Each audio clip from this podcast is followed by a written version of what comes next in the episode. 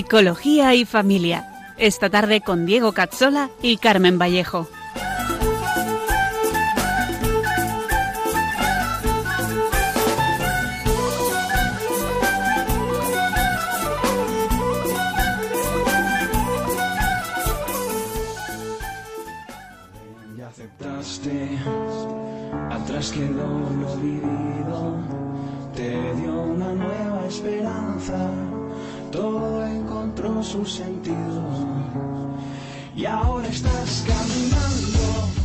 Bienvenidos a nuestro programa Psicología y Familia con Diego Cazzola y Carmen Vallejo. Un programa para profundizar en la vida de la psicología humana y de la familia. Hoy nos adentraremos en la memoria y veremos lo importante que es conocer su funcionamiento para ir al cielo. En unos segundos empezamos.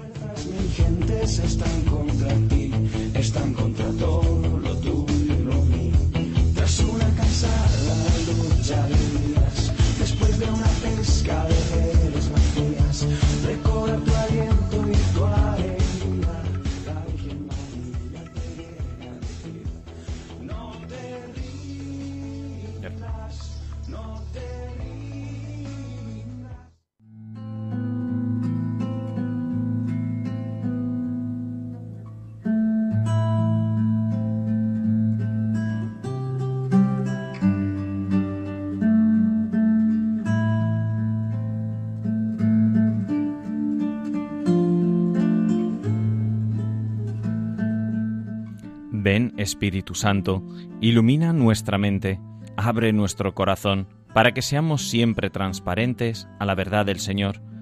Que la Virgen María, nuestra tierna Madre, nos guíe con firmeza, sabiduría y humildad en el camino del amor verdadero. Por Jesucristo nuestro Señor. Amén.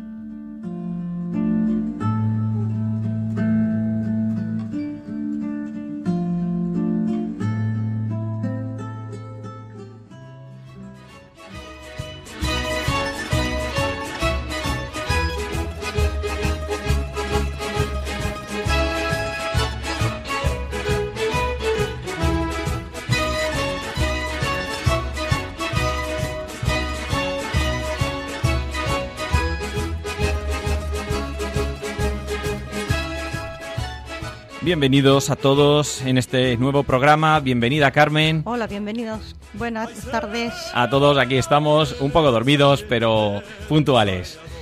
Bueno, pues eh, hoy nos toca adentrarnos en un tema que no me acuerdo. ¿Cuál era? La memoria. Ah, sí, era la memoria. bueno, pues lo primero, antes de entrar en la memoria, no podemos recordar, vaya redundancia, eh, lo que habíamos tratado la última vez en los anteriores programas. Bueno, habíamos visto la inteligencia, hemos visto la voluntad y eh, antes de entrar a la memoria recordamos dos cositas de la voluntad. Bueno, habíamos visto que, por ejemplo, eh, había un deseo del corazón y una voluntad racional, ¿no? donde la voluntad había, por lo tanto, eh, eh, se daba en dos fases. Una primera fase en la que se mueve a una sola cosa, ad unum, en búsqueda de lo bueno y de lo verdadero, sin saber exactamente qué es lo que busca, sin, sin conocimiento alguno, ¿no? porque no interviene la razón. Y luego había otro modo de puro apetito no cognoscitivo, eh, no, perdón, eh, eh, esto es un, modo de, de- querer las cosas sin conocerlas. Y luego había una segunda fase que eh, se activaba cuando el entendimiento o cuando la inteligencia proponía a la voluntad pues algo, un objeto, y entonces aparece la necesidad de dirigir una acción desde nuestra libertad personal, de quererla, ¿no? Que es poder elegir, pero mm, distinto habíamos dicho de elegir. También vimos que la inteligencia se dirige a lo verdadero y la voluntad hacia lo bueno. Sí, que no era exactamente lo distinto, bueno, no era lo mismo, ¿no? Pero bien. Eh, Bueno, también vimos eh, cómo eh, ah, podíamos sacar algunas conclusiones de esto. No podíamos obligar a alguien a querer algo, teníamos que mostrarle la verdad mm, de aquello para que automáticamente viéndolo algo verdadero se le viera como bueno y por lo tanto apetecible. Y una cosa era querer hacer algo y otra era eh, eh, ponerse a ello, que hay también una dualidad en nosotros de infinito y finito, que revelaba de alguna manera esa huella de Dios, que es infinito, que nos crea, somos criatura, y, por lo tanto había esa, esa dualidad. Y después vimos cuando Jesús Úbeda, en nuestra sección para crecer mm, el sentido de la libertad humana ante esa omniscencia de Dios. Así que después de hablar de la inteligencia y de la voluntad, pues hoy toca hablar de la memoria y sacar conclusiones importantes que nos ayuden a ser mejores personas y más santos. Por supuesto. Para preguntas y sugerencias os recordamos que podéis escribirnos al correo psicología y familia 2 arroba radiomaria.es y para seguir las fechas de nuestros programas podéis apuntaros a nuestra sencilla página de Facebook, facebook.com psicología y familia 2. Y ahora entramos en el contenido de hoy.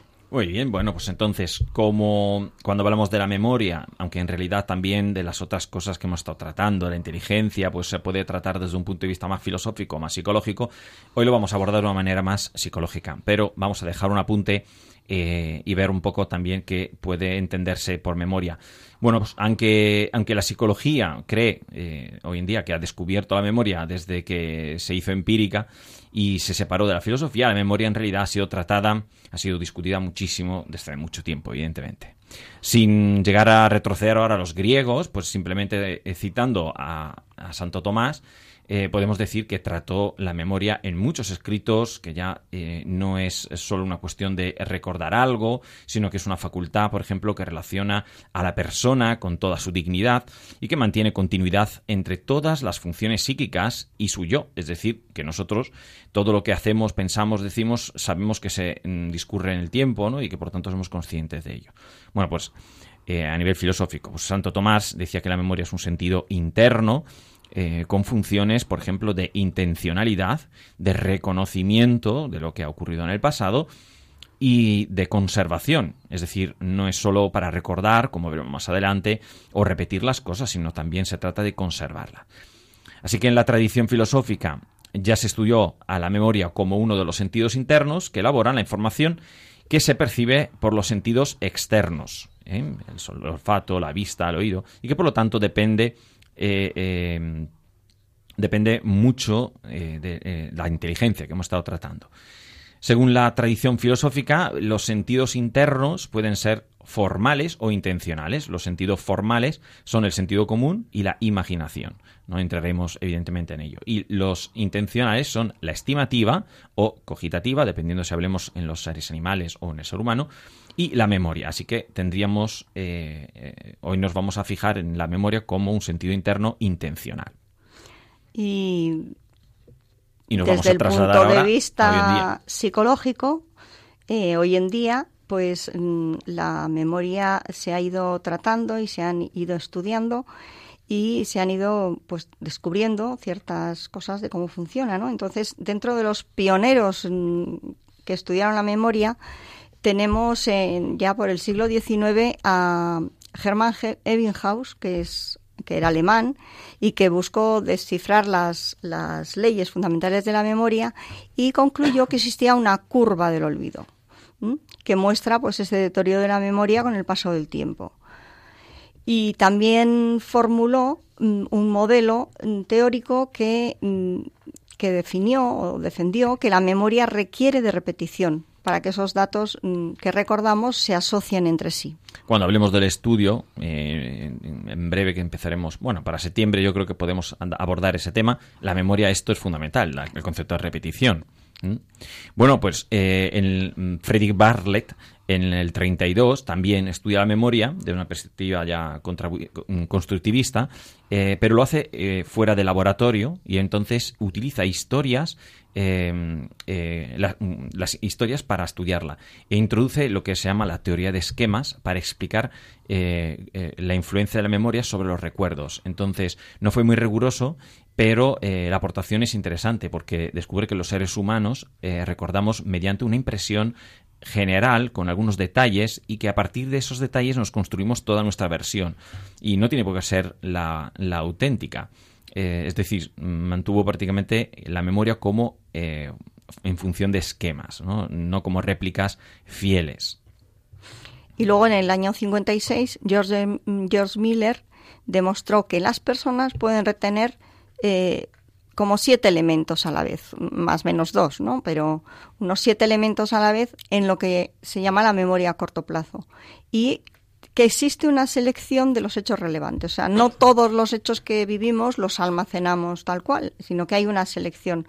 Y esta selección, eh, por supuesto, la hace la corteza cerebral, pero interviene mucho el sistema límbico, es decir, todo lo afectivo.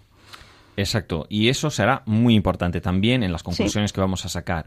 Luego, bueno, Brenda Miller eh, nos, nos, cuenta que no hay solo un lugar concreto eh, del cerebro donde se desarrolla la memoria y que consiste más bien en varios sistemas, ¿no? Y entonces desglosa tres fases de la memoria, como uno que es la codificación de la información para que pueda ser almacenada, el almacenamiento mismo de los datos para que luego sean evocados y la recuperación, que propiamente de los datos a recordar. Y ya en el siglo XIX, mm, William James había hablado de dos tipos de memoria, que él llamó primaria y secundaria. Pero más tarde, ya en estos años del siglo XX en que estamos, pues mm, se empezó a hablar de la teoría multialmacén. Atkinson y Sifrin em, desarrollan la teoría multialmacén y empiezan a hablar de la memoria a corto plazo y mm, a largo plazo y ellos añaden la memoria sensorial. Así que la memoria a corto plazo viene a ser una memoria operativa, que es esa que hemos dicho antes, limitada a siete más menos dos elementos. Claro, y además esta memoria a corto plazo eh, mm, se identifica con dos eh, funciones, ¿no? Por un lado, mantener la información en la mente y por el otro lado, eh, manipular esa información. No es, por lo tanto, la memoria no se entiende la memoria solo como un cajón de recuerdos, sino que es algo sobre lo que se tiene que operar. Y luego ya en el, en el 74, eh, Badley y Hitch, eh, en vez de llamarle memoria a corto plazo, la llamaron memoria de trabajo, porque por el papel que, que tiene en, en el procesamiento cognitivo, ya que permite cumplimiento de tareas cognitivas como puede ser el razonamiento, la comprensión o la resolución de problemas. Y esta memoria se subdivide además en eh, varios eh, subalmacenes, ¿cómo se llama? Se llaman también memorias, pero propiamente estarían dentro de la memoria de trabajo. Entonces, eh, uno es el bucle fonológico, la agenda visoespacial, el almacén episódico y el sistema ejecutivo hoy en día los problemas de déficit de atención, por ejemplo, se centran eh, en el sistema ejecutivo más que en la atención. Es decir, eh, la función que la memoria de trabajo tiene para controlar y regular todo el sistema de la memoria operativa y poder trabajar. De allí que se distraigan y sin ser un problema de atención. El bucle fonológico sería simplemente eh, un sistema especializado para operar con información verbal y por lo tanto permite el habla interna y en ese sentido se vincula mucho, por lo tanto, con eh, el habla, la lectura, el aprendizaje de un número de teléfono. Y la visoespacial, esta, este almacén, pues sería la parte como visual. Eh, la memoria también eidética o la memoria eh, fotográfica, pues un tipo de memoria que opera de manera similar al bucle fonológico, pero con un, ámbito distinto, digamos, de información. Y el, si queremos recordar, por ejemplo, un itinerario, pues intervendría, eh, intervendría esta memoria. El almacén episódico es un sistema que integra información que procede de diferentes fuentes, desde la visual, especial, lo verbal, lo integra todo. Y, eh, eh, y es muy importante porque evidentemente se apoya en los anteriores. Y como hemos dicho luego, el sistema ejecutivo. Pues entonces estos almacenes pertenecen a la memoria de trabajo y la memoria a largo plazo permite almacenar la información de forma duradera y está formada por la memoria implícita y la explícita. La memoria implícita, eh, o, también le llamamos procedimental, pues es esa que se almacena de forma inconsciente. Está implicada en el aprendizaje de diversas habilidades y procedimientos, pero mm, que se activa de forma automática pues como, yo qué sé, montar en bicicleta, conducir el coche, mm, pero no sería posible sin este tipo de memoria. Claro, no podríamos hacer nada porque no nos podríamos mover. Simplemente bajar las escaleras lo hacemos en automática. Eh, exacto. De hecho, cuando piensas que estás bajando las escaleras es cuando te puedes caer. Exacto, exactamente. Y luego está la memoria explícita o declarativa, que esta es asociada mm, a la conciencia o al menos a la percepción consciente. ¿Mm? Claro, es el conocimiento objetivo propiamente que tenemos, ¿no? Estos, hay dos tipos de estos, o sea, eh, la memoria semántica y la episódica. Bueno, pues eh, la semántica eh, se refiere a la información mnésica que hemos acumulado durante toda nuestra vida. Es decir, son los conocimientos sobre el mundo exterior, tanto históricos, geográficos, científicos, los nombres de las personas, de las cosas, su significado. Saber que Madrid es la capital de España, pues sería un ejemplo de este tipo de memoria. Luego sería la, memoria episódica y la, eh, esta memoria es la memoria eh, autobiográfica, por lo tanto nos permite recordar pues, hechos concretos o experiencias eh, personales, ¿no? Bueno, y para descansar descansar un segundito, lo más importante que tenemos que recordar siempre eh, es el amor del corazón de Jesús. Y en este mes, más todavía, eh, no podríamos apoyarnos mejor que en una canción a ese corazón que tanto amó al mundo. Vamos a escuchar unos segundos eh, canción al corazón de Jesús de Cristóbal Fones. Y seguimos.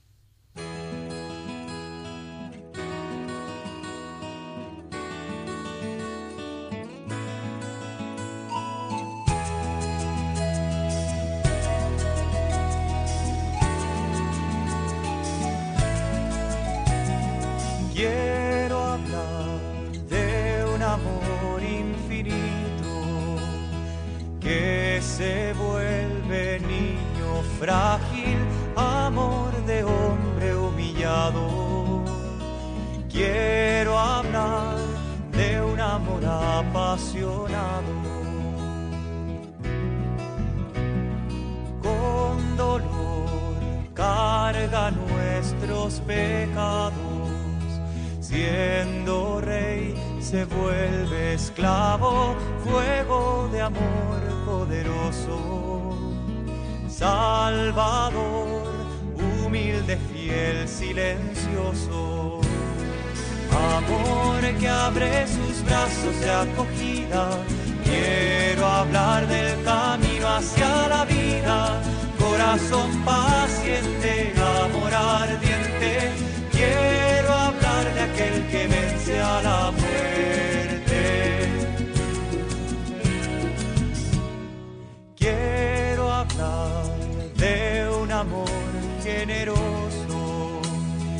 hace y calla amor a todos, buscándonos todo el tiempo, esperando la respuesta, el encuentro. Amor que abre sus brazos de acogida. Quiero hablar del camino hacia la vida. Corazón paciente, amor ardiente. Vence a la muerte.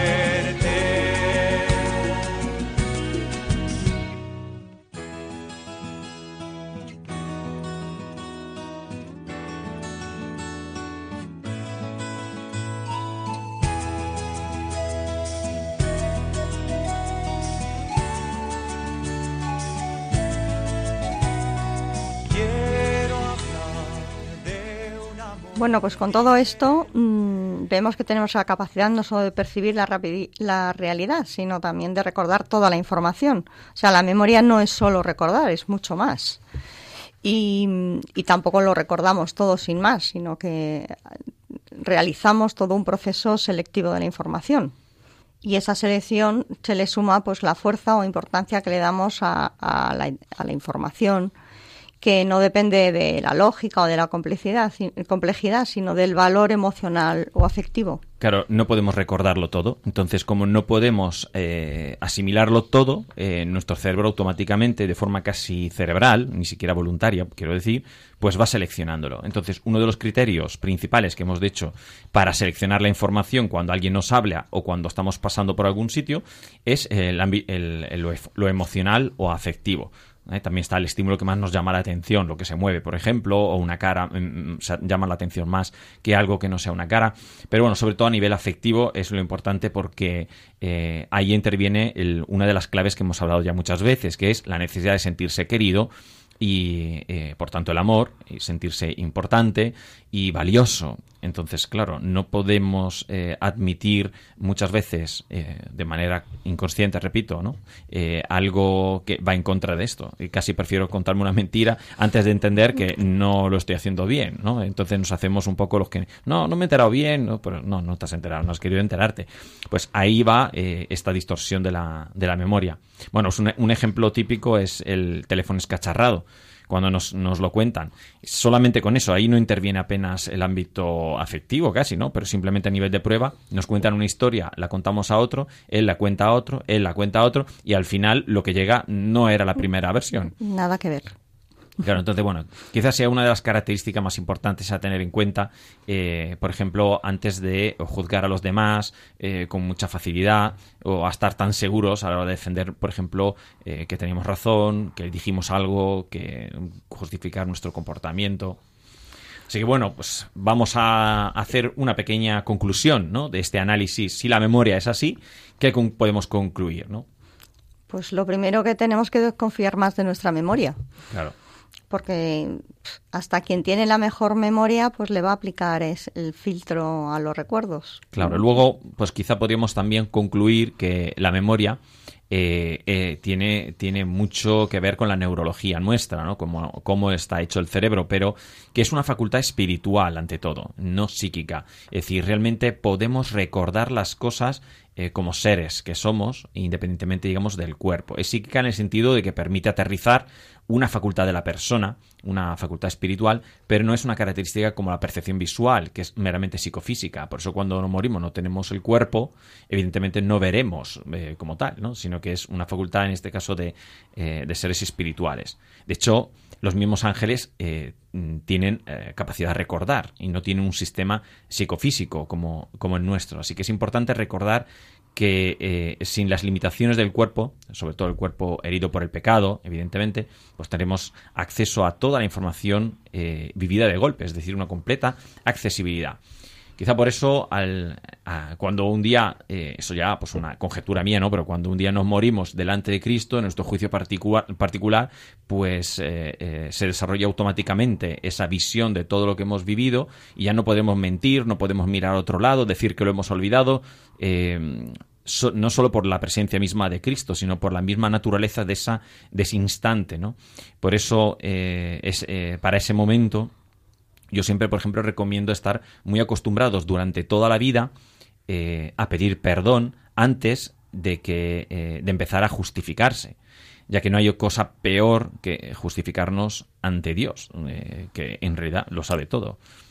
Así que, no sé, por nuestro bien espiritual es mejor que usemos la memoria eh, para bien, ¿no? Para recordar lo bueno, justificar a los demás, no, no a nosotros mismos.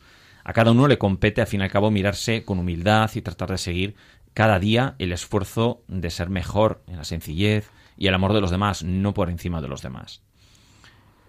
Eso ayudará a esa evaluación que tenemos que hacer un día eh, y donde la memoria, pues si la hemos entrenado para detectar solamente lo que nos interesa, pues nos puede jugar una mala pasada y, nos podremos arrepentir de ello, ¿no? Entonces, eh, hay que centrarse en el bien verdadero, no en el que nos hemos convencido de que es el verdadero bien. Así que mucha prudencia antes de sacar conclusiones que nos puedan comprometer un mañana. Al fin y al cabo, nosotros somos responsables sobre todo de, de, lo nuestro. No nos sirve conseguir que el otro cambie y que sea mejor o que le convenzcamos de que lo está haciendo mal, ¿eh? si por ello al final hemos pisoteado nuestra, nuestra correcta percepción. A ver, Carmen, algún ejemplo que podamos dejar para que quede claro, que si no se puede parecer muy teórico, pero esto es de lo más práctica. En la, en la vida diaria esto se da, pues desde juzgar la acción pastoral del párroco, por ejemplo, la decisión del Santo Padre, o al cónyuge de haber hecho, de no haber hecho lo posible, de haber sido haberlo hecho. Mira, un, dato, por ejemplo, se me ocurre ahora mismo, ¿no? Cuando una mujer, por poner un ejemplo, eh, una mujer con las amigas está hablando de algo que ha pasado en casa y, cuando lo está contando, al contarlo con su percepción lo está sesgando sin querer. Y el varón igual, ¿eh? El esposo igual cuando habla con los amigos, es lo mismo, por poner un ejemplo. Entonces, claro, al final al, al, lo, ha, lo ha sesgado al aprenderlo. Y cuando lo cuenta lo vuelve a sesgar. Pero lo peor es que cuando lo cuenta va a fijar ese sesgo. y al final se va a convencer poco a poco del sesgo, más que de lo que realmente había pasado. Exactamente. Por eso, exactamente. el, cuando alguien aconseja algo, mm, necesita el don de consejo, que no es nada más, nada menos que un don del Espíritu Santo, no es ninguna tontería. No, no, es que además es que es fundamental. Si es que la probabilidad de caer en la trampa de la memoria y de las distorsiones de los acontecimientos es enorme. Por eso yo creo que los sabios y los santos eran más de oración y de escucha que de juicio y de sentencia. A lo mejor lo han hecho alguna vez, pero, eh, pero a título personal, ¿no? Sí. Bueno, pues estáis escuchando Radio María en el programa Psicología y Familia. Hemos visto cómo funciona la memoria y qué conclusiones prácticas podemos aprender de ello para impedir que sea causa de problemas e incluso de condena. En otro programa la volveremos a tratar con relación al estudio y el aprendizaje para ver cómo interfiere en ello pues la curva de- del olvido, el funcionamiento neuronal, las propiedades asociativas de los conceptos o cómo usar lo visual y lo verbal en paralelo para potenciar o facilitar el proceso de memorización. Bueno, vamos a pasar entonces a nuestra sección para crecer.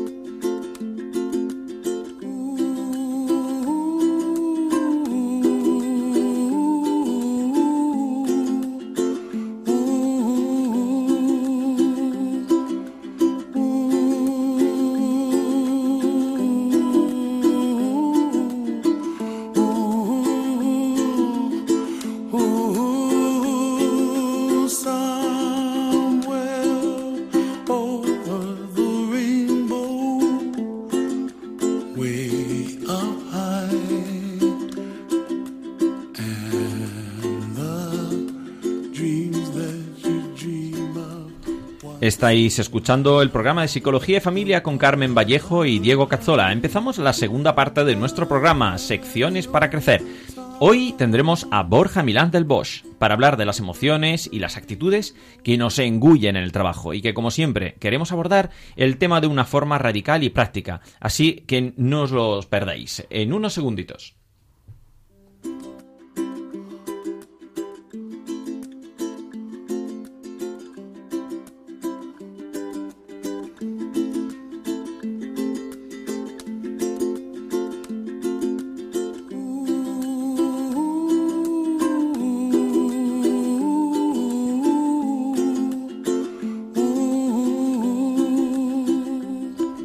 Muy buenas tardes, Borja. Bienvenido a nuestro programa y muchas gracias por dedicarnos estos minutitos.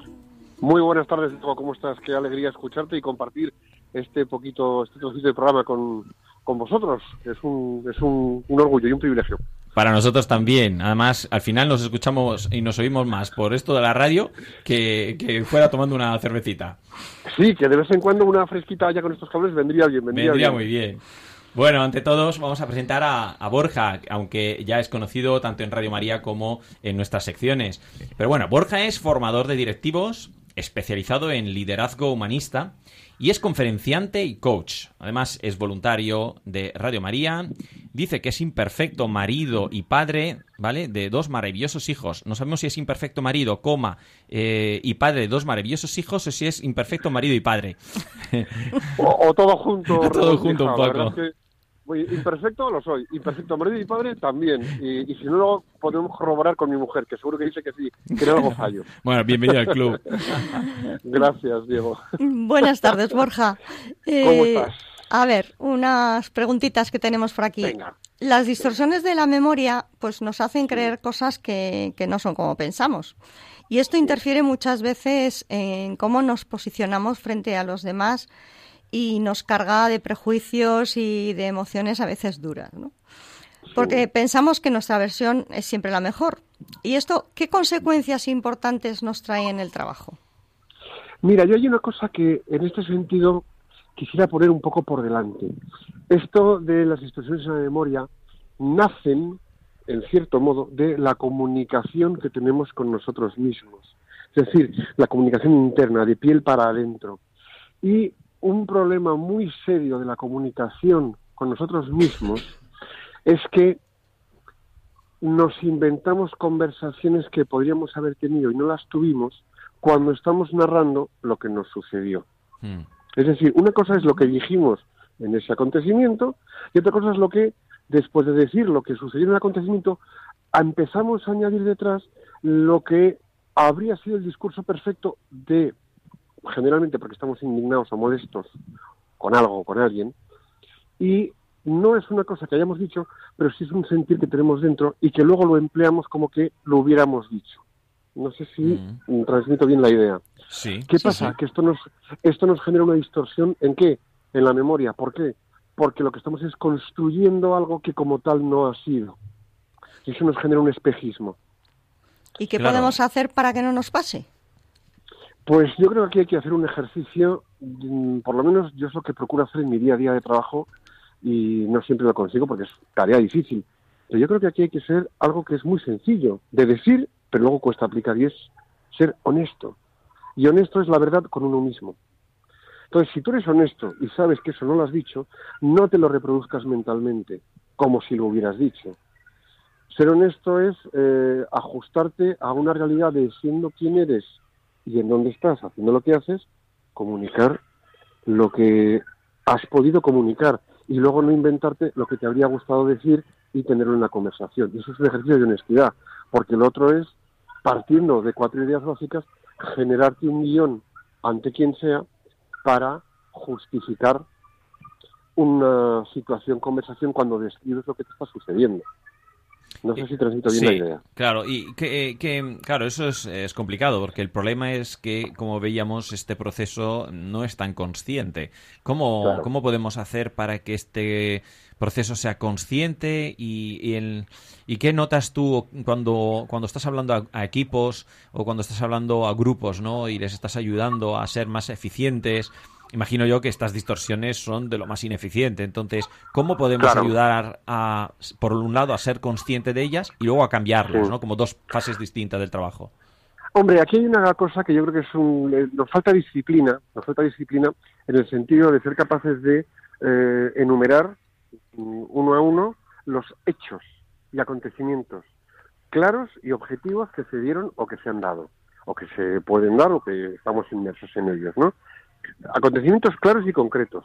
Hay una subida de presupuesto, eh, hay unos objetivos adversos, hay siete personas para trabajar y hay estrés acumulado. Y son datos y hechos objetivos, evidentes, que se pueden palpar y no son discutibles. Y a partir de ahí, tomando conciencia de eso, ser también objetivo en la perspectiva, lo más objetivo posible, en la perspectiva que tenemos de esos acontecimientos.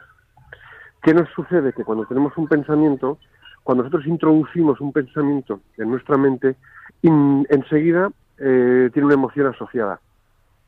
Una cosa es que un acontecimiento nos dispare una emoción, pero otra cosa muy distinta es que pensemos algo de una manera determinada y eso nos va a generar un tipo de emoción. Es decir, si yo estoy mm, en una situación de tensión de oficina y pienso que soy incapaz de gestionarla y pienso además que en esa situación me voy a salir perdiendo y pienso además que voy a acabar enemistado con el compañero A, B o C, eh, me va a entrar una emoción de tristeza y de enfado, por ejemplo.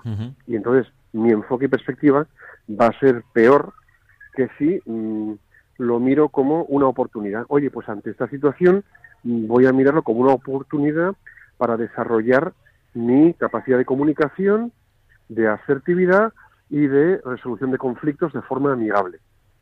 Entonces eso te genera a lo mejor pues una emoción de incertidumbre, alegría, pues porque no sabes muy bien cómo lo vas a enfocar. Entonces, en cómo nosotros tenemos el discurso interno, tenemos gran parte del gobierno de nuestras emociones. Habitualmente, ¿qué hacemos? Pues como estamos, a ver, formalmente y en modales, yo lo digo siempre, formalmente y en modales estamos bien educados. Nos sentamos a la mesa, comemos estupendamente, nos sentamos con la servilleta y dejamos los cubiertos en su sitio. Y luego metemos la silla debajo de la mesa. Pero estamos muy mal educados en cuanto a lo que es la gestión emocional. Entonces, ¿qué nos han dicho? Nos han dicho y hemos aprendido a que en cuanto algo nos moleste, tenemos que sacar los dientes para demostrar que no pueden pasar por encima de nosotros. ¿Y eso qué hace? Pues nos mete en una emoción y como las emociones son contagiosas, acabamos impregnando a los demás. Mm. Que acaban diciéndonos cómo te pones, pero hemos arrancado nosotros en el cómo te pones poniéndonos así antes de ellos. A ver, aquí, entonces, perdóname, eso, estás comentando una cosa muy importante que es algo que no se improvisa. Esto hay que, hay que mentalizarse en casa con los niños, Claro. de enseñarles, Sí. pues cuando se enfadan porque tienen la misma Eso es. servilleta, por ejemplo, pues en- digo, no vayamos a discutir, ¿no? Es que es un tonto. Digo, no, espérate, hay que recoger eso y decirle, mira, no, no es un tonto. Claro. A ti lo que te pasa es que te molesta que te ha quitado la servilleta. Pues sí, Eso porque es un tonto. Digo, no, porque la quiere. ¿eh? Entonces, respetar un poco, digamos, la objetividad por encima de la emoción. ¿no? Exacto, exacto. Ojo, si nos vamos a la absoluta objetividad, nos convertimos en Robocops y somos unos mecánicos mm, mm, mecanicistas, pero si empezamos a observar con objetividad lo que ha sucedido, empezamos a poder ver con mayor limpieza los acontecimientos. Y al verlos con mayor limpieza emocional, eh, nos libramos de caer en la trampa de nuestras propias emociones. Así que nos estás diciendo que lo, a nivel educativo, para ser buenos profesionales o para ser buenas personas en general, eh, tenemos que trabajar nuestra autocontrol y nuestra expresión emocional, la inteligencia emocional, digamos así. Sí, pero fíjate lo que te digo. eh, la palabra autocontrol está bien, ¿no? Pero no es cuestión de controlarse, porque al final quien se controla está en tensión, ¿no? No, no repre- represión.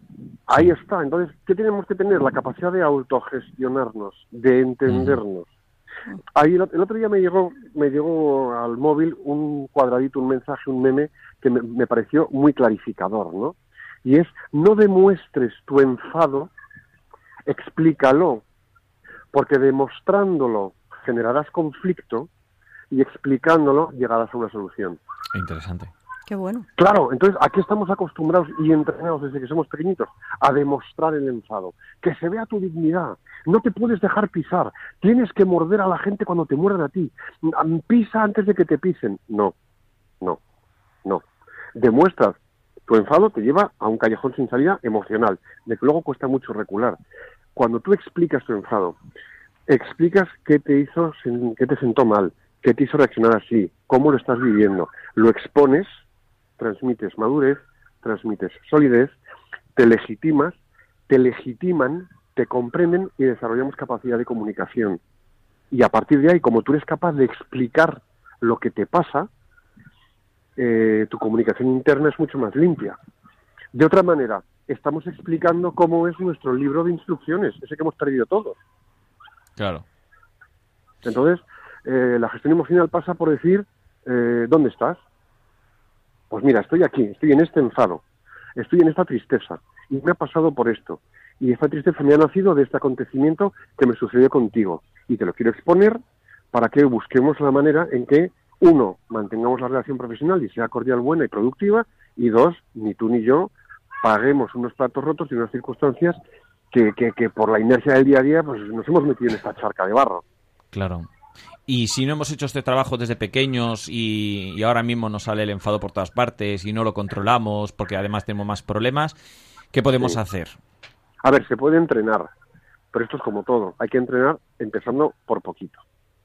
Hay que empezar, por lo menos empiezas a escribir, a escribir tu enfado, a describir tu enfado. No a escribir la rabia que tienes, sino a describir el enfado. Cuando escribimos, ponemos la mente al ritmo de la mano. Y como la mano escribe despacio, y además tenemos poca práctica por los móviles, cuando escribes al ritmo de la mano, frenas el torrente de pensamientos negativos. Así que puede venir bien hacer un diario, por ejemplo, por la noche escribiendo nuestras emociones. Sí, ¿Nos ayuda a Sí. controlarlas? nos ayuda a entenderlas y a gestionarlas. Pero una cosa es decir, hoy me siento muy feliz porque me han, me han dado un ascenso y tal, y, y veo que la vida florece y estoy encantado de cómo son las cosas. Eso es un tipo de diario que no voy ahí. Y otra cosa es, hoy me ha sucedido esto. Me doy cuenta que me afecta eh, esta situación de estrés. En la relación con mis compañeros me está tensionando y me veo que eh, me faltan recursos para gestionar las emociones que veo que se me desbordan. Estoy aprendiendo de mí mismo observándome cómo reacciono. Es decir, no es tanto un diario como un ejercicio de humildad de autoobservación. Cuando tú empiezas a leerte, luego con el tiempo te das cuenta que te estás gobernando. Y cuando te gobiernas, eres dueño de ti y del mundo. No porque dominemos el mundo, sino porque nosotros, con que tú seas capaz de dominarte, ya dominas la forma de entender el mundo. Entonces, el, el autogobierno es un, es, un, es un gran triunfo, ¿no? Yo lo veo un poco de esta manera. Muy bien, pues eh, en un minutito, una última preguntita mm, para hacerlo más difícil. Y Venga. está muy bien el trabajo con nosotros mismos, está muy bien ver cómo trabajar desde pequeños y también cómo trabajarlo con nosotros cuando no hemos trabajado nunca, pero ¿y qué hacer como cuando vemos que es el otro el que se le va la pinza, que no es fiel a esto y que no quiere hacer ningún tipo de trabajo? ¿Cómo podemos eh, recoger ese impacto emocional nosotros y qué podemos hacer para que bien no nos afecte o, bien se, dé cuenta de esto? Mira, aquí yo recurro mucho a, más está el Evangelio, que dice eh, Marcos eh, 7, Marcos 7, 14, 23. Viene a decir, nada que venga de fuera puede hacer al hombre impuro, solo lo que sale del hombre le hace impuro. Y del hombre pues pueden salir, como decía el Evangelio, pueden salir fornicaciones, pueden salir eh, envidias, pueden salir malicias y pueden salir eh, blasfemias, ¿no? Es decir, eh, si estamos medianamente estructurados y somos y estamos medianamente somos medianamente sólidos como personas con valores con principios y tenemos la disciplina espiritual de acudir a oración a un santísimo a pedir la intercesión del Espíritu Santo o encomendarnos a Dios en oración. Eh, si tenemos un poquito esa disciplina eh, nos acordamos de esto. Nada que venga de fuera puede contaminarme solo lo que sale de mí lo hace. Entonces la pregunta es quiero contaminarme o quiero mantenerme bien pues mira, quiero mantenerme bien. Bueno, pues lo que te diga el otro, lo tienes que acoger con la humildad que acogió el Señor los latigazos que le dieron. Pues, pues, pues, a ver, bienvenidos sean, no, pero los acojo. Si él pudo acogerlos, yo acojo lo que me molesta y lo que, y lo que me flagela. ¿Y qué devuelvo? Pues devuelvo la paz que devolvió el Señor. Devuelves la palabra amable, devuelves la tranquilidad, devuelves la serenidad, devuelves el aplomo, devuelves la paz. Os dejo, la paz os doy. Pues devuelves esa paz y es una fórmula a mí me funciona. Pues me parece funciona. una buena fórmula y por lo tanto podemos concluir que necesitamos pues nosotros mismos llevarlo a la oración porque si no, sin el Señor esa paz no llega, no nos quedamos con la nuestra muy frustrada. Sí, solos no somos capaces de nada o de casi nada. Es que encajar Bueno, pues, eso no es fácil. A nivel humano no sale eso. Hay que ser muy humilde. Tenemos que aceptar cada latigazo que nos dan de palabra, de acción, de desprecio, de soberbia, de nariz levantada. Cada acción que recibamos tenemos que tomarla como un abofeteo al Señor o como un latigazo al Señor. Bueno, pues si él aguanta latigazos, bueno, pues yo aguanto una mala palabra. No puedo despuntar en soberbia. Otra cosa es que por dignidad, y esto me lo dijiste tú, Diego, me lo dijiste Ah, tú, otra cosa es que por dignidad le preguntes al que te da por qué me abofeteas si no te he hecho mal. Y entonces le pones en su sitio. Oye, ¿tú por qué me abofeteas si no te he hecho mal? Eso desplaza sí, mucho, eso desplaza vamos. muchísimo, sí. Vamos, los, los, los, los- los pones locos. Ahora, importante, mm, ser humilde. Y ser humilde no es gusanear por el suelo. Ser humilde es estar en tu rectitud, en tu serenidad, en tu la verdad de ti mismo. La verdad es todo lo bueno que tienes, pero tienes muchas cosas que no son tan buenas, por mucho que te empeñes en hacerlas ver. No son buenas y no puedes ocultarlas. Pero en tu sencillez, pues la humildad. Joder, pues muchísimas gracias, Borja. Un- yo creo que nos hemos llevado un buen análisis eh, a nivel práctico de lo que son las jugadetas de la memoria y también de nuestra actitud asociada, eh, todo lo que es el sistema afectivo implicado y hasta dimensión espiritual de darle sentido a los sufrimientos que vivimos como consecuencia de todos estos problemas. Y si me das un margen adicional, te diría que eh, cuando funcionamos en verdad, cuando funcionamos en la humildad, en la verdad de la humildad, no hace falta que tengamos memoria, porque la verdad eh, la reproduces de inmediato, porque la llevas en el corazón y la cuentas con autenticidad. En cuanto empezamos a inventarnos cosas de la memoria, de lo que me sucedió y de cómo me sucedió, y de cuándo me sucedió y de con quién me sucedió, estamos ya acudiendo a cierta invención. Y los problemas de la memoria vienen por la invención. Entonces, donde hay verdad, hay sencillez y hay humildad, y donde hay cierta invención y soberbia, se nos van las burbujas eh, del champán por los aires y Mm. luego se esparrama todo. Pues desde luego. Muchísimas gracias, Borja. Como siempre ha sido un Un- placer enorme tenerte y desde luego esperamos tenerte muy prontito. Pues un placer para mí, gracias por haberos acordado de mí y que paséis, pues no sé, buenas vacaciones si no nos vemos o no hablamos antes. Nosotros seguiremos aquí, pero, pero también nos iremos de vacaciones un poquito. Venga, pues un abrazo para todos y un millón de gracias. un abrazo de nuestro Adiós, y todo Borja. Radio María. Gracias, Borja. Hasta Chao, luego. Hasta luego, María. Chao, chao. Bueno, pues eh, hemos terminado esta pequeña sección para crecer, gracias a los consejos de Borja Milán del Bosch. Pasamos ahora a nuestra sección de preguntas y respuestas.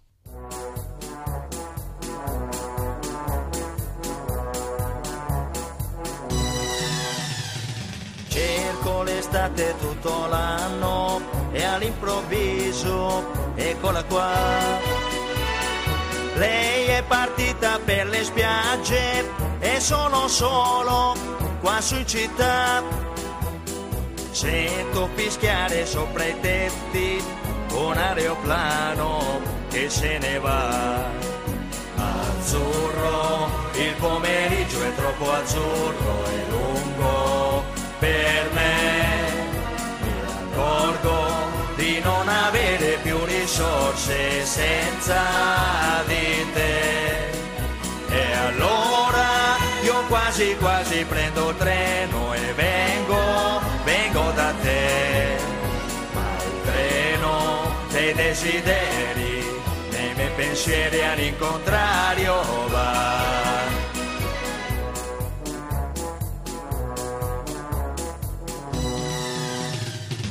Sembra quando ero all'oratorio con tanto sole, tanti anni fa. Y nosotros pasamos ahora a nuestra tercera y última parte del programa. Hoy tenemos algunas preguntas eh, que nos habéis enviado. Intentan, intentaremos ponernos a ello eh, eh, sin abrir micrófonos, porque si no, no podemos contestarlas. Ya con cinco minutitos que nos quedan. Antes vamos a aprovechar, Carmen, para recordar dónde nos pueden escribir. Pues nos podéis escribirnos al correo electrónico psicología y familia 2 arroba radiomaria.es y podéis apuntaros a nuestra página de Facebook facebook.com psicología y familia 2 para saber las fechas, los programas y los enlaces de los podcasts para escucharlo cuando os venga mejor. Y nos pregunta entonces eh, José Luis lo siguiente. Eh, ¿A partir de qué edad se dan las razones del por qué y para qué cuando damos órdenes a los hijos? Es que nosotros quizá nos hayamos pasado en explicar las órdenes a los niños cuando eran más pequeños. Y hace un tiempo escuché a una psicóloga que a los peques no hay que darles explicaciones, sino solo la orden que es lo que necesitan. Supongo que ahora que ya tiene el pequeño siete años, ya sí que es conveniente darles razones. Ahí lo deja. ¿Qué opinas, Carmen? Bueno, pues a ver, razones hay que darlas siempre. ¿m? Otra cosa es ponernos pesados con las razones y repetirlas una y otra vez y tratando de como de convencer al niño. Eh, evidentemente esto va en proporción con la edad. Cuanto más mayor, más explicación. Hay que adecuarla a la explicación de los niños. Yo cuando los niños son pequeñitos, eh, pequeñitos digo tres, cuatro, o sea, menos de siete años que dice aquí esta persona, ¿no? Mm, me parece que es muy importante eh, mirar a los ojos al niño y decirle, porque hablamos al centro de su persona, y decirle, yo sé que tú me entiendes. Y le damos la razón una vez, claramente. Y, y ya está. No, porque el niño lo que no puede luego es venga a oírlo y oírlo y oírlo, ¿no? Pues tiene razón, mira, eso es una de las cosas que ya más, eh, últimamente lo he visto de una manera más particular y es muy potente. No es lo mismo mientras estás fregando los platos, de eh, que contestarle a tu hijo siguiendo haciendo la actividad, que pararse, mirarle a los ojos, incluso si es pequeño, por ejemplo, nos ponemos de cuclillas, A su ¿no? altura. A su altura, le miramos y con voz bastante calma le intentamos explicar el porqué bien hecho de algo que ha preguntado y que no va a ser, que no puede ver la televisión o lo que sea. Es realmente impactante eh, cómo cala, porque al Sí. fin y al cabo tontos no son. Y No, no, te prestan como más atención y entienden dos cosas. Por un lado, que, que no, que no se puede, por ejemplo, ¿no? O, o- o que tiene que hacerlo, dependiendo de la, la cuestión. Y por el otro, que lo dices por su bien. Exacto. Que no, que, porque no es que estés enfadado. Y eso quizá eh, va muy unido, por lo tanto, a dar razones. Es decir, sí, yo te lo tengo que explicar, pero más que, más que explicarlo mucho o, o- o- No. o- o- o repetidamente, hacerle entender que esto es así, ¿no? Es por el bien tuyo es así.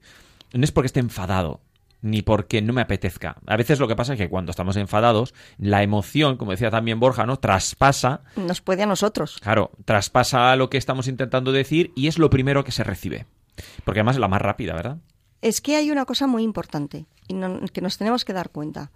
El niño pequeño, cuanto más pequeño es, más, mm, más puro está el centro de su persona, sus cuatro trascendentales. Y menos desarrollada tiene la parte intelectiva, digamos. Mientras que las razones que nosotros damos como adultos van a la parte intelectiva. Y entonces al niño le abrumamos porque él no, no, no tiene esa parte mm, preparada para entender todas las razones y tantas veces. Entonces, por eso decía lo de yo sé que tú me entiendes, porque estoy yendo a tu centro. Mira, voy a poner un ejemplo Y porque lo que está diciendo muy es claro. muy importante. Para pon- poner un ejemplo para entender lo mismo, ¿no? Cuando alguien está muy agitado en shock, ¿no? Y viene alguien y dice, que te calmes, que te calmes, ¿no? Un típico momento Ah, de sí. clase, en casa, ¿no? Pues qué diferente es cuando, cuando le, le miramos, ¿no? Y con voz sosegada le metemos la mano encima del hombro y decimos, tranquilízate, Exacto. ¿no? Cómo, cómo lo recibe en otra dimensión, digamos así, ¿no? Exacto. Es decir, ahí cala la persona, en lo otro venían palabras y no se reflexiona Mm. muy bien ¿no? en estos momentos. Pero bueno, a margen de esto, limitadamente un poco lo que dicen, pues hasta, hasta una cierta edad, hasta los 6 o 7 años, es verdad que se puede decirle, mira, ¿por qué lo digo yo? Eh, Hay ocasiones en que sí, porque quiero un helado, quiero un helado, quiero un helado, pues tampoco se trata ahora de hacerlo como si hubiese pedido la, No. la, la confirmación. No, Bueno, no, pues- todo con sentido común también. pues lo sentamos y le decimos, mira, no, te toca cenar y ya está. Es decir, también es verdad que hay que acostumbrar a que los demás te contesten de una manera un poco más superficial, ¿no?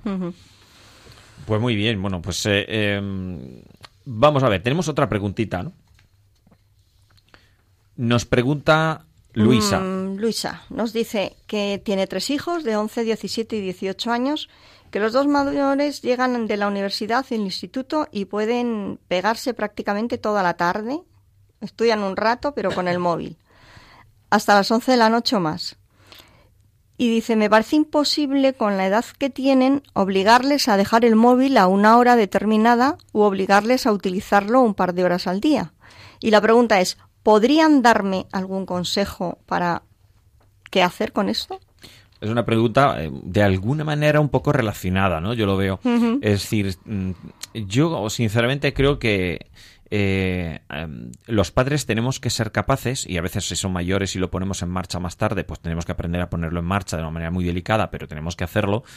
Tenemos que mm, respetar unas normas de vivienda, ¿no? En casa. Entonces, si en casa, por ejemplo, cuando se cena, se decide, los padres deciden, no se coge el móvil, eh, se quita el móvil. Pero el móvil como otra cosa. Es decir, en la casa las normas las tienen que poner el padre y la madre eh, o los tutores legales, como dicen los, los documentos. Entonces, pues los que son los jefes ahí son los que tienen que tomar la decisión. En el momento que vemos, en mi opinión, que un niño, un joven, una chica, incluso de 17, 18 años, pues se opone allí, pues ya estaríamos lidiando un poco contra esa rebeldía un poco más eh, propia de los adolescentes que intentan imponerse o es que lo hemos hecho un poco mal hasta ese momento y no hemos puesto las bases para que la norma se vea como un bien.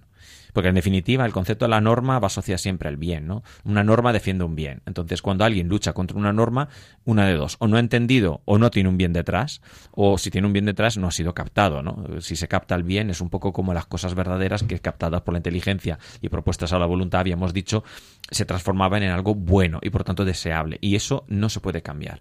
Entonces es bueno. Tenemos que darle ejemplo, evidentemente, y eh, hacerlo poco a poco, pero me parece eh, fundamental entender eso, ¿no? Que los padres tienen que tener la capacidad de, de alguna manera, imponerse y decir, no, mira, lo siento, es hasta aquí. Lo podrá coger bien o lo podrá coger mal, eso no pasa nada, pero esas son las normas. No me voy a poner a gritar, digo simplemente, por ejemplo, con niños más pequeños, eh, hay que lavarse las manos. No me apetece lavar las manos, bueno, pues no te laves las manos, pues entonces no puedes comer. "Ay, es que yo tengo hambre. Y yo, bueno, pues entonces lávate las manos. Es decir, es una cosa muy sencilla. Eh, no se trata de gritar tampoco, ¿no? Se trata, a veces gritamos, y yo primero, ¿eh? Pero la idea es no gritar, simplemente asociar las cosas, ¿verdad? Entonces, eh, yo iría por allí. Entonces, ah, da igual, eh, incluso si tiene 19 años, vives Sí, sí. mm, En este, bajo este techo, como os decía, y, y hay que aplicar eso, ¿no? Evidentemente, a- veces se puede intentar hacerles partícipes de esa, de esa norma. Es decir, vamos a ver, esta es la norma, este es el problema, tú qué planteas, pero esto no lo vamos a poder dejar así. Claro. Bueno, pues más o menos yo creo que hemos llegado a, a- a contestar. Contestaremos también por correo electrónico. Por favor, seguir escribiendo, que nos gusta mucho poder dedicar estos minutitos a, a contestar también preguntas, dudas de lo, lo que necesitéis. Y pasamos entonces a nuestra despedida.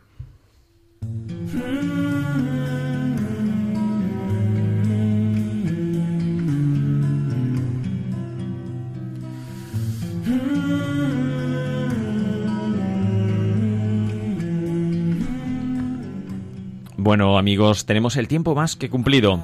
Ahora toca meditar lo que hemos reflexionado, tratar de aprovecharlo aplicándolo a nuestra vida, pensar mucho y bien si lo que queremos podría no ser exactamente así, para descubrir la humildad que nos llevará a ver a los demás con más paciencia y menos agobios. Solo Dios tiene certezas de lo que ha pasado. A nosotros nos corresponde dejárselas a Él y ser humildes, pensar bien, pensar en positivo. Y si tenemos que intervenir, siempre con cariño, con humildad y con mucha paciencia. Dios mediante, nos volveremos a escuchar el 23 de julio, como siempre a las 5 de la tarde. Seguiremos profundizando en la psicología, acercándonos cada vez más a la dimensión trascendental. Ya estamos ahí cerquita.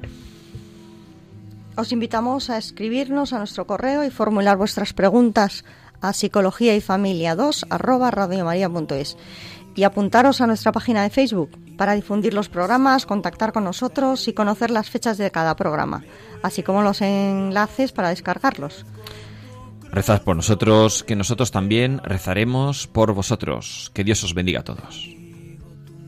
hombre que es santo, en ti que eres Padre descanso y todo lo que necesito.